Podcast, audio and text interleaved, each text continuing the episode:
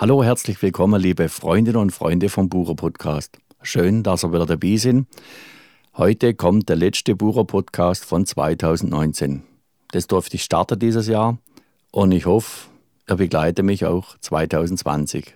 Ich war unterwegs mit dem Ziel, Menschen zu interviewen nach ihren Vorsätzen für 2020. Da bin ich sehr unterschiedliche Menschen begegnet. Zum einen war das Jonas Rüger, der gerade auf Familienbesuch in Konstanz war, in Kolumbien arbeitet, von seiner Arbeit erzählt hat. Dann war das der Maurice mit seinem kleinen Töchterlein, der Diana, die fast mit mir Geburtstag hat und 2019 auf die Welt gekommen ist. Und dann war noch der Dirk Murer, der frische Narrenzunft gegründet hat. Es geht um unterschiedliche Themen. Leben, Tod, Frieden. Alles ist da dabei. Und ich hoffe, ihr habt viel Freude an den verschiedenen Interviews. Ja, hallo, herzlich willkommen, liebe Freundinnen und Freunde vom Bucher Podcast. Bin unterwegs am Bodensee in Konstanz und das Wetter hat mich in ein Café hereingetrieben. Es ist denkbar ungünstig. Irgendwie muss der Bodensee ja voll werden hier gerade. Also Wassernotstand, nach dem sieht es heute nicht aus. Und das Thema von meinem heutigen Podcast ist, der Jahreswechsel steht kurz bevor. Was macht man da? Verändert man was oder lässt man es laufen? Gibt es Vorsätze? Gibt es Wünsche? Und dazu hat sich ein Interviewpartner bereit erklärt, Jonas Rüger. Hallo, herzlich willkommen. Hallo. Sie wurde auch vom Regen hier reingetrieben in dieses Café. Ja, für uns ist es gerade besonders kalt, weil wir zurzeit in Kolumbien leben. Da ja, hat man nur oben auf den Bergen so ein Wetter. Und wie kommt man von Kolumbien jetzt zum Weihnachtsmarkt nach Konstanz? Sind Sie extra hierher gereist deswegen? Meine Eltern sind dieses Jahr nach Konstanz gezogen und wir sind halt gerade zum Weihnachtsbesuch hier. Darf ich fragen, was Sie in Kolumbien machen? Äh, meine Frau und ich arbeiten mit indigenen Gemeinschaften im Bereich ähm, Jugendarbeit, Konfliktbearbeitung und technische Beratung im Bereich Projektmanagement, Projektentwicklung, Projektmonitoring und so weiter. Und jetzt wieder zurück in der alte Heimat in Deutschland.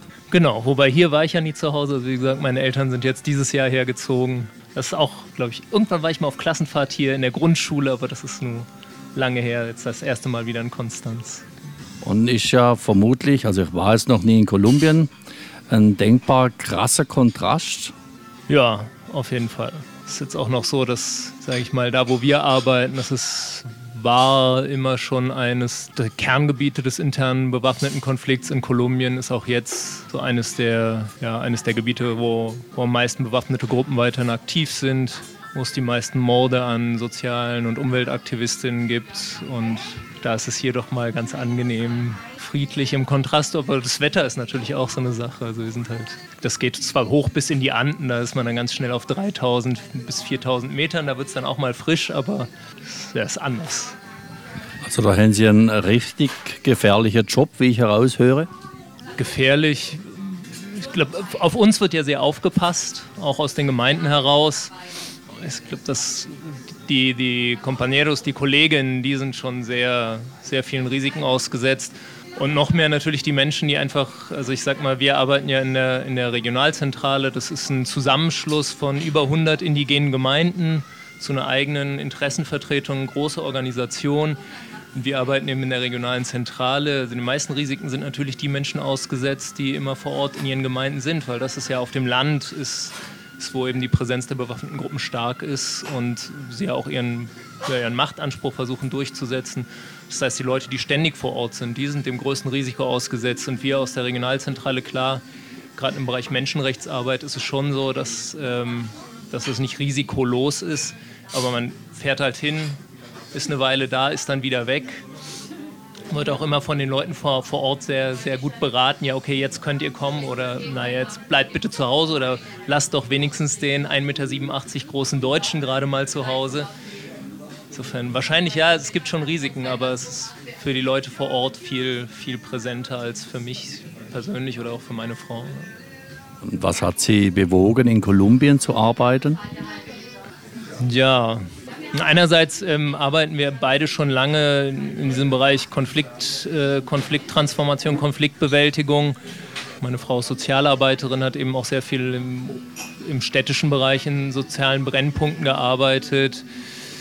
Meine Frau ist auch Costa Ricanerin, also ist, unsere Kinder haben eine doppelte Staatsangehörigkeit und sind hier in Deutschland geboren. Und dann haben wir irgendwann entschieden, jetzt ist es die Zeit, dass sie auch mal den anderen Kontinent mehr als nur aus dem Urlaub kennenlernen. Und dann kam einfach dieses Stellenangebot in Kolumbien. Das war ja auch ein interessanter Moment, wo eben gerade dieser Friedensvertrag zwischen dem Staat und der größten bewaffneten Gruppe, den FARC, geschlossen wurde, wo man den Eindruck hatte, okay, hier kommt gerade eine neue Dynamik rein. Und dann fanden wir interessant und haben gesagt, gut, das machen wir jetzt. Da sind, jetzt, sind Sie unterstützend in, im Wiederaufbau, in friedensstiftenden Maßnahmen tätig.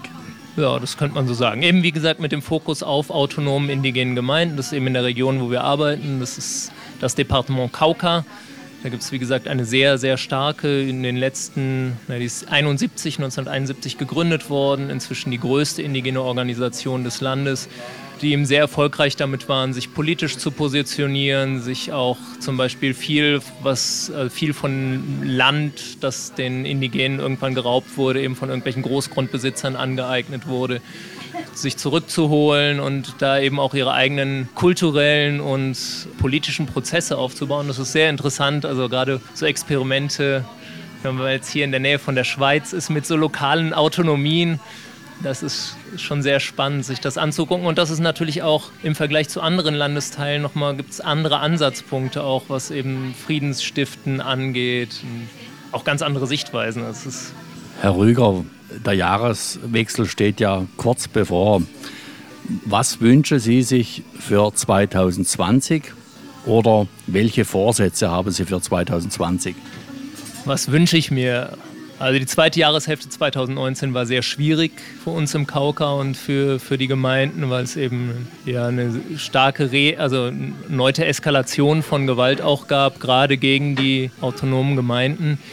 Insofern der Wunsch wäre, dass das wieder ein bisschen abnimmt. Der Vorsatz eher, ähm, Gut, jetzt machen wir halt gerade einfach mal Pause von all dem für einen Monat, aber der Vorsatz ist schon, dass wir auch einfach uns nochmal zusammen mit den Kollegen und Kolleginnen hinsetzen müssen und anschauen müssen, gut, die Bedingungen haben sich geändert. Es gibt Dinge, die wir letztes Jahr geplant haben, die kann man momentan nicht mehr so durchführen. Was können wir neu, wo können wir neu ansetzen? Also zum Beispiel ähm, ich arbeite sehr viel mit einer Struktur, das ist die Guardia Indígena. Das ist so eine Art unbewaffneter indigener Zivilschutz, könnte man sagen. Sowas wie das ja, irgendwas zwischen freiwilliger Feuerwehr, technischem Hilfswerk, also ne, die löschen Feuer, die machen Ersthelfer, die holen auch die Katze vom Dach und nebenbei legen sie sich halt noch mit der Mafia an. Also haben jetzt zum Beispiel vor ein paar Wochen gerade eine Ladung von 600 Kilogramm Drogen konfisziert und konfiszieren auch Waffen, die werden dann immer zerstört. Aber mit denen arbeiten wir halt, die sind halt auch sehr präsent, zum Beispiel wenn es zu häuslichen Konflikten kommt. Und da waren wir jetzt dabei, eben Strategien zu entwickeln in der Fortbildung, eben diesen Menschen auch mehr Werkzeuge zu geben, zum Beispiel zu intervenieren in, in Konflikten innerhalb der Gemeinden.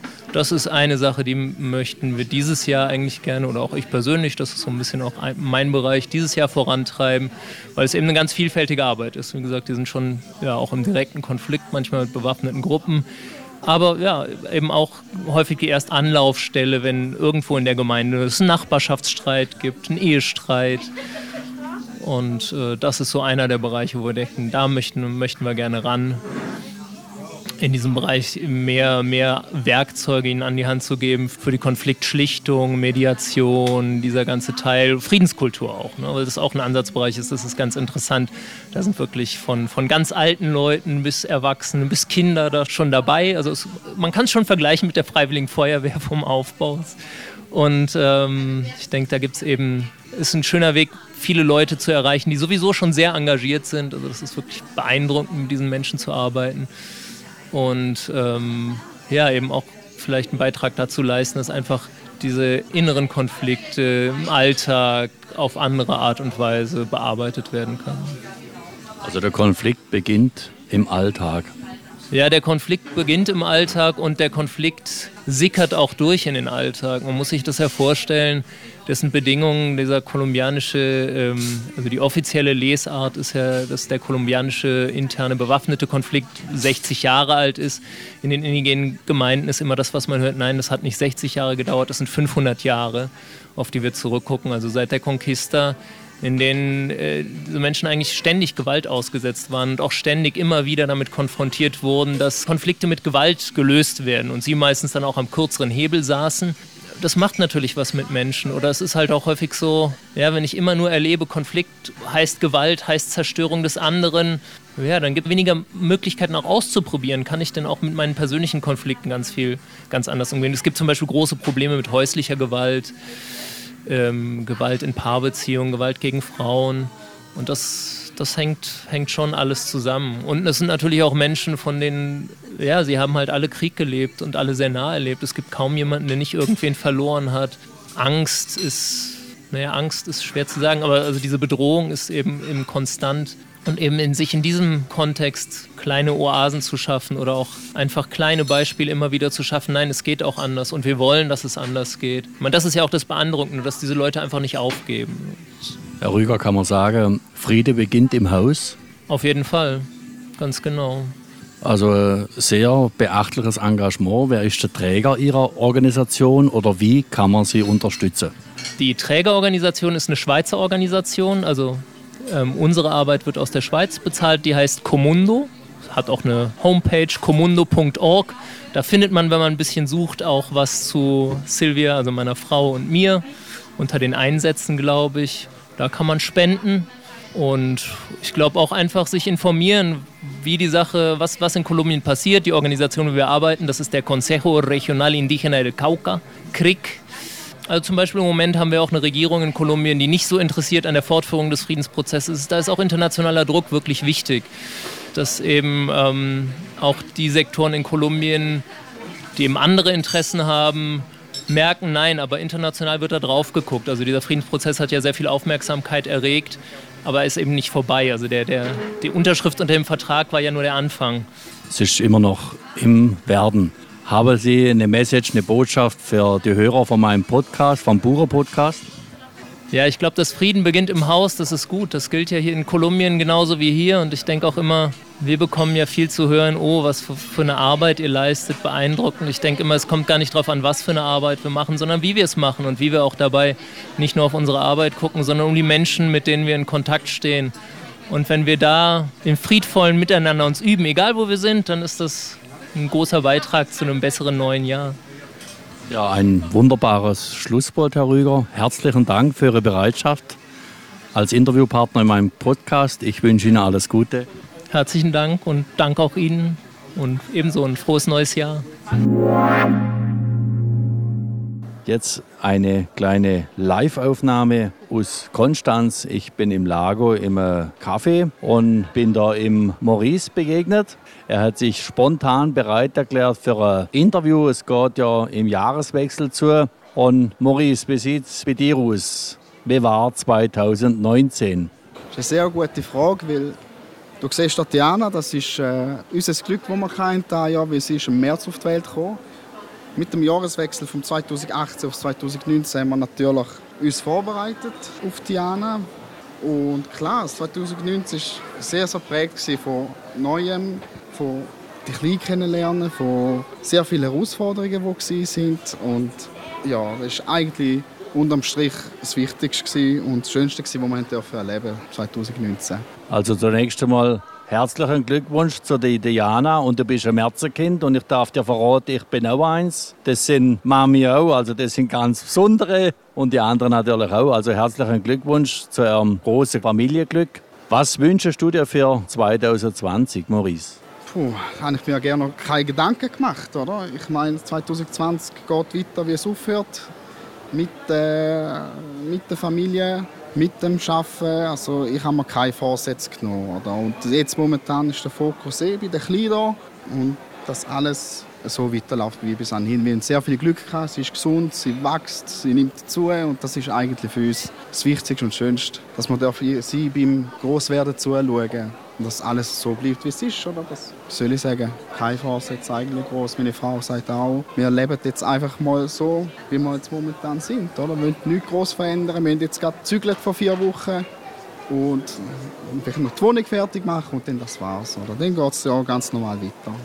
Natürlich gibt es viele Leute, die kommen und sagen, durch das Jahreswechsel, der Klassiker, will aufhören mit dem Rauchen, will ich abnehmen, ich mache ein Fitness-Abo, ich schaue jetzt beim Arbeiten mehr und und und. Aber das habe ich nicht. Das habe ich aufgegeben. Ja, hast du denn äh, Leute, die sich Vorsätze nehmen oder da am Hirn sind, was sie Kinder anders machen? Hast du denen einen Rat? Also du bist jetzt recht entspannt, dankbar. Ihr habt ein großes Glück, dürfen jetzt erleben. Was kannst du den Leuten raten vom Bauern-Podcast? Ja, liebe Leute, bleibt so, wie ihr seid. Ihr könnt euch natürlich die Vorsätze nehmen, die ihr euch setzt. Das Wichtigste ist einfach, bleibt so glücklich oder sind glücklich so, wie ihr seid, auch mit ein, zwei Kilo mehr. Oder das ist, spielt mittlerweile, klar sieht man es immer wieder in den Medien, das Top-Figur, die man haben und so weiter, aber es gibt viel Wichtigeres. Also wirklich sich selber treu bleiben ist sehr, sehr wichtig eigentlich und dass man mit dem inneren Selbst zufrieden ist. Wie schafft man das? Das ist ein sehr interessanter philosophischer Ansatz. Sich selber treu bleiben und seinem Inneren treu bleiben. Das sind schon mal hohe Ziele. Wie schaffst du das, Maurice? Ich? Ja gut, natürlich. Der Lebenswandel ist im März gekommen und der Fokus und die Prioritäten setzt von heute auf morgen ganz anders eigentlich. Und wenn ich weiß, der Kleine geht es gut, dann geht es mir automatisch auch gut. Und wenn ich den Frieden habe mit meiner Frau daheim, dann geht es mir umso, umso besser. das Interessante ist, das Thema Frieden haben wir heute schon mal gehabt. Ich habe ihn getroffen von Kolumbien, hier in Konstanz, und er ist im Krisengebiet tätig. Und er hat gesagt, der Frieden, der beginnt zuerst schon mal daheim im Haus. Ja, das sehe ich schon auch so, weil man nimmt sehr vieles von daheim mit, sei es jetzt zum Schaffen oder sonst irgendwo, wenn man rausgeht. Also wenn da, ich finde, wenn das daheim nicht stimmt, dann hat man, wie gesagt, keinen inneren Frieden.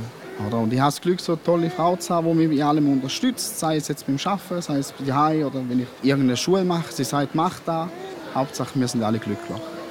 Das ist wunderbar. Also von meiner Seite, ich wünsche euch alles Glück dieser Erde. Bleibe gesund, junge Familie. Lieber Morris, liebe Diana und liebe Merita.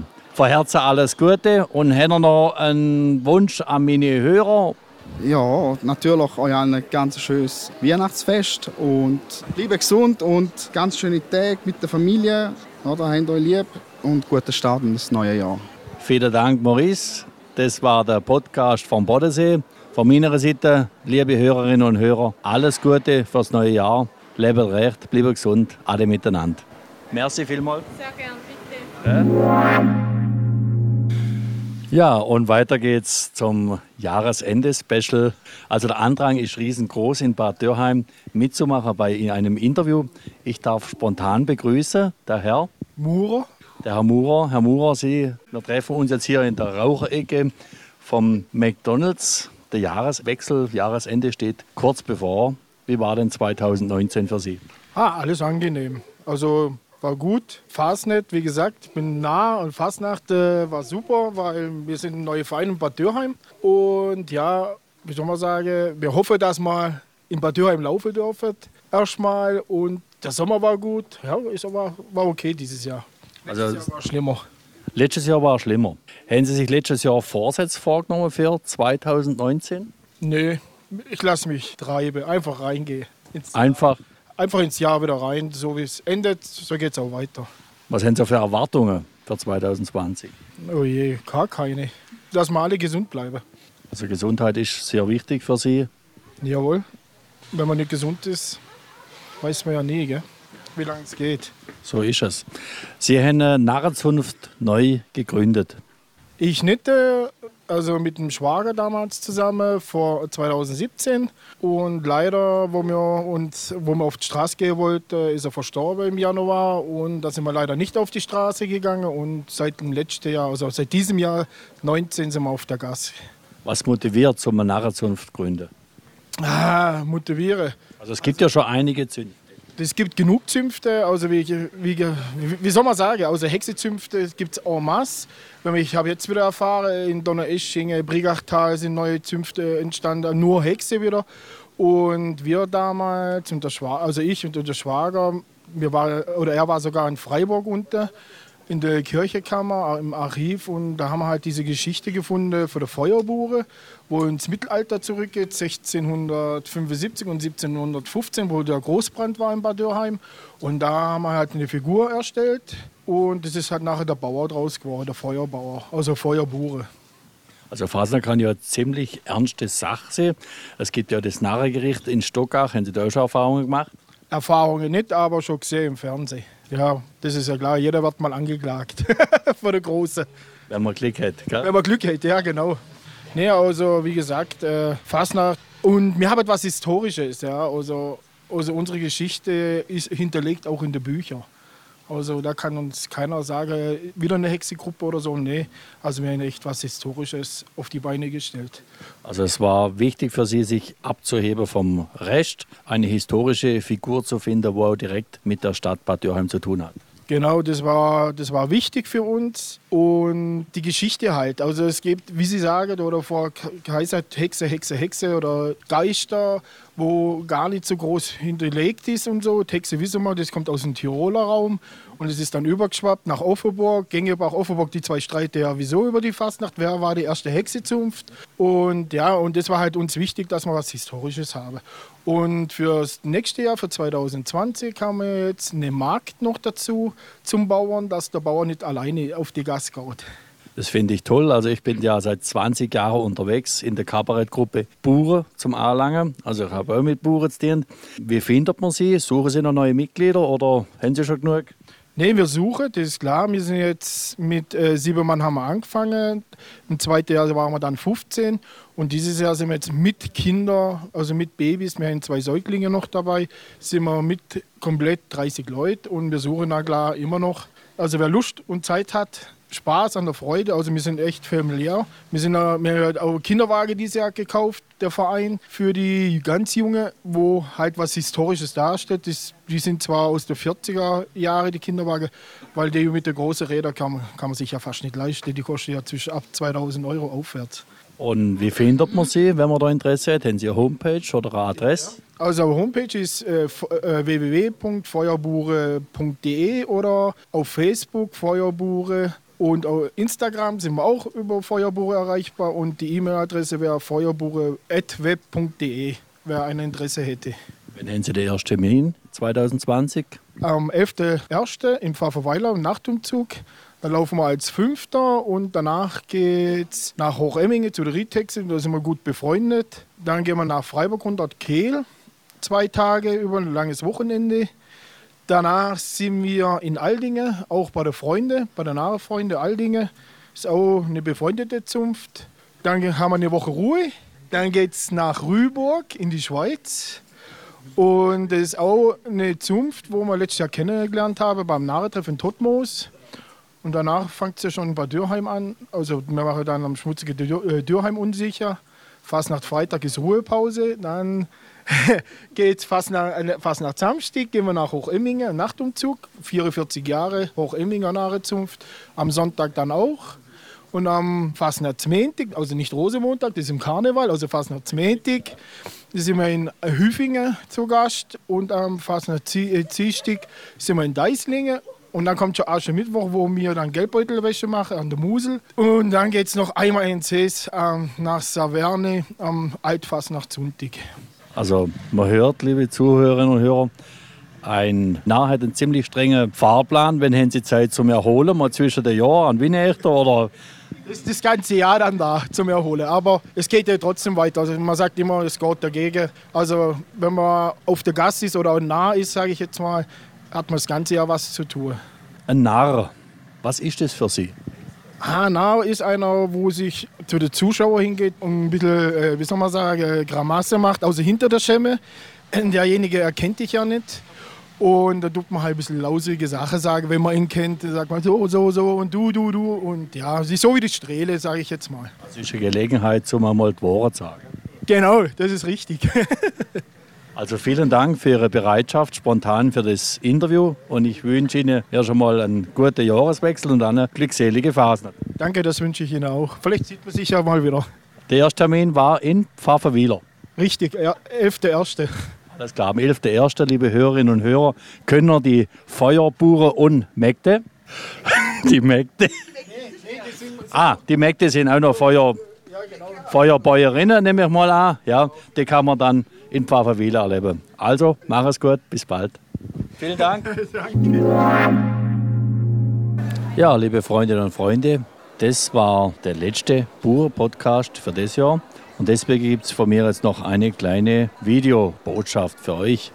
Ich habe noch länger mit dem Jens Rüger geschwätzt. Das ist unter anderem noch über das Land gegangen, Landverteilung und wie es da zu Konflikten kommt, gerade in Kolumbien. Und wir Bauern kennen ja das auch hier, wie es zu Konflikten kommt, wenn es um Land geht oder um etwas anderes. Für mich war die Aussage wichtig, dass der Friede im Haus beginnt. Und das können wir selber starten. Wie starten wir denn ins neue Jahr? Wie beenden wir das alte Jahr? Mit Vorsätzen, mit guten Wünschen? Ich möchte euch dazu ermuntern, wenn ihr Vorsätze habt fürs neue Jahr, da bei der Formulierung genau aufzupassen. Also wenn man sagt, ich will nächstes Jahr nicht mehr so viel Schokolade essen. Also wenn man das so formuliert mit dem Wort ich will, dann bleibt es beim Wollen. Es wird wohl nicht umgesetzt. Eher weniger. Es wäre also an der Zeit, es anders zu formulieren, den Zustand zu formulieren, den man schon erreicht haben möchte. Stellt euch vor, ihr es schon erreicht und sind in dem Zustand. Dann wird sich's materialisieren. Wenn ich den Vorsatz beginne mit Ich will, dann wird das Wollen wahrscheinlich wieder 365 Tage lang da sein, aber es bleibt halt nur bei dem Wollen. Deswegen genau aufpassen beim Formulieren, dann wird es klappen. In dem Sinn wünsche ich euch von Herzen ein gesegnetes, gesundes, gutes 2020 und ich freue mich auch, euch im Jahr 2020 wieder begleiten zu dürfen mit vielen interessanten neuen Podcasts. Viele Grüße um die ganze Welt, Kolumbien, Emirate, Amerika, Australien, auch ins Münsterland, egal wo ihr zuhören. Eine gute Zeit, bis bald, euer Wolfgang.